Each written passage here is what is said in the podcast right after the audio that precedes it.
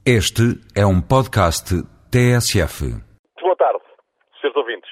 Há temas que efetivamente são como os ioiôs. Vão e voltam. Às vezes nem quereria falar deles, mas a verdade é que eles retornam à ordem do dia com a mesma cadência e intensidade com que antes se falava de outras coisas, como por exemplo o futebol. Aliás, ainda se fala. Mas hoje a questão dos arguídos voltou à ordem do dia.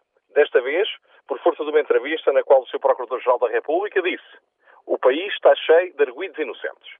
E eu pensei, é verdade que água mole em pedra dura tanto dá até que fura. Ao longo de muitos anos, muitos advogados e a sua ordem, eu próprio, em vários escritos e intervenções públicas, tenho chamado a atenção para este facto, ou para esta sequência perversa que é a seguinte.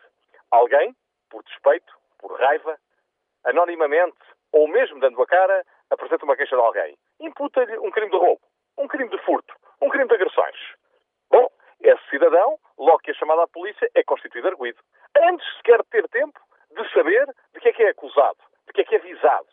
É imediatamente constituído arguído. Antes de ter tempo de dizer, bom, nesse dia é impossível ter agredido esse cidadão porque estava no Brasil ou estava na Austrália. Não, antes disso ele é constituído arguído. E fica arguído.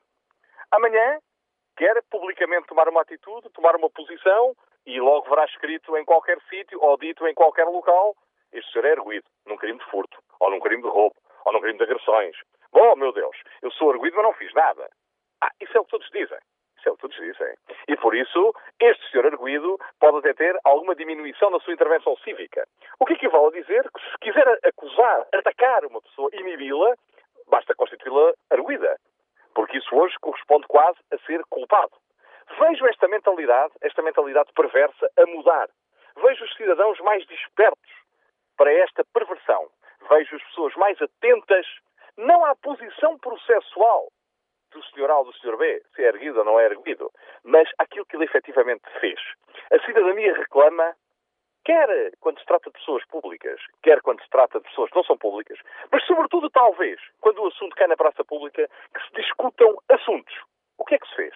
Não a posição processual que se ocupa. Porque se é verdade que um facto é muito grave, imaginando um facto grave, quem o praticou, ou acolá, cometeu o mesmo facto.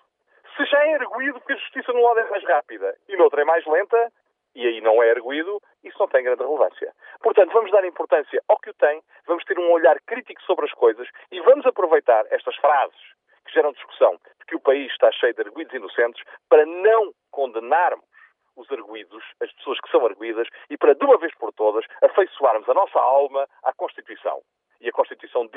Bem, que toda a gente se presume inocente até ao trânsito e julgado de uma decisão. E não que toda a gente se presume culpada à primeira atuarda, à primeira ofensiva pública, à primeira invencionice que alguém mais ou menos cobardemente decide lançar para o ar. Muito boa tarde.